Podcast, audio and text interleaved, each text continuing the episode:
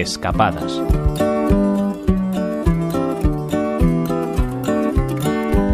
El autor de Yo Claudio, una de las grandes novelas del siglo XX, se afincó en Mallorca y allí pasó más de la mitad de su vida. Hoy su casa es una casa museo adaptada a las visitas y hasta donde nos hemos acercado en esta escapada para conocer más de cerca a este literato. Os animamos a viajar con nosotros hasta la casa de Robert Graves en Mallorca. Ella, en plena Tramuntana, fue el pueblo elegido por Robert Graves y la poetisa Laura Raidin para vivir en Mallorca.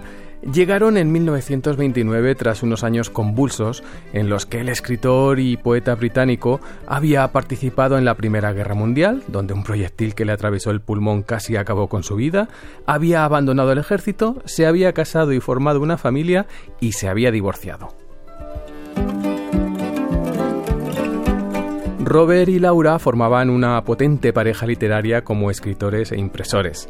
Hasta de ya hicieron llegar una imprenta que hoy también se puede ver en el recorrido de esta casa museo, la Casa Lejos, K. Nayuni, como la llamaron ellos cuando la construyeron a las afueras del pueblo. Rehabilitada y acondicionada, esta casa donde Graves vivió desde 1929 hasta su muerte en 1985, hoy pertenece a la Fundación Robert Graves y es el lugar hasta el que hay que acudir para conocer la vida y la obra del autor. El recorrido empieza con un vídeo introductorio sobre todo ello que se proyecta en un auditorio ubicado en el jardín un auditorio en el que también podemos seguir a través de una línea del tiempo que cubre toda una pared la vida del escritor, las fechas de las publicaciones de sus obras y las fechas de los acontecimientos mundiales. La visita continúa en el jardín, un jardín huerto siempre presente en la vida cotidiana de Graves, sus invitados y su segunda familia, formada con Beryl Pritchard tras la ruptura con Laura Raidin en 1939. William, el mayor de los hijos de Robert y Beryl, es hoy el albacea del escritor y con él estamos recorriendo la casa. El despacho de Graves es una de las salas más emotivas. Nos cuenta William que su padre se encerraba allí a trabajar y no dejaba que nadie más se quedara. De hecho, solo había una silla, la de él.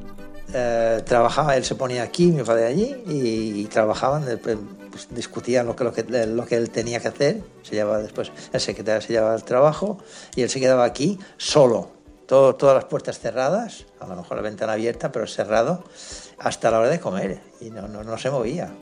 Trabajaba, trabajaba. Esa constancia se ve reflejada en la cantidad de obras publicadas, ensayos, novelas y poesía. Aunque acabó siendo más conocido como novelista, en realidad él se definía como poeta. Decía que los temas que elegía para sus libros de prosa siempre estaban vinculados con cuestiones poéticas.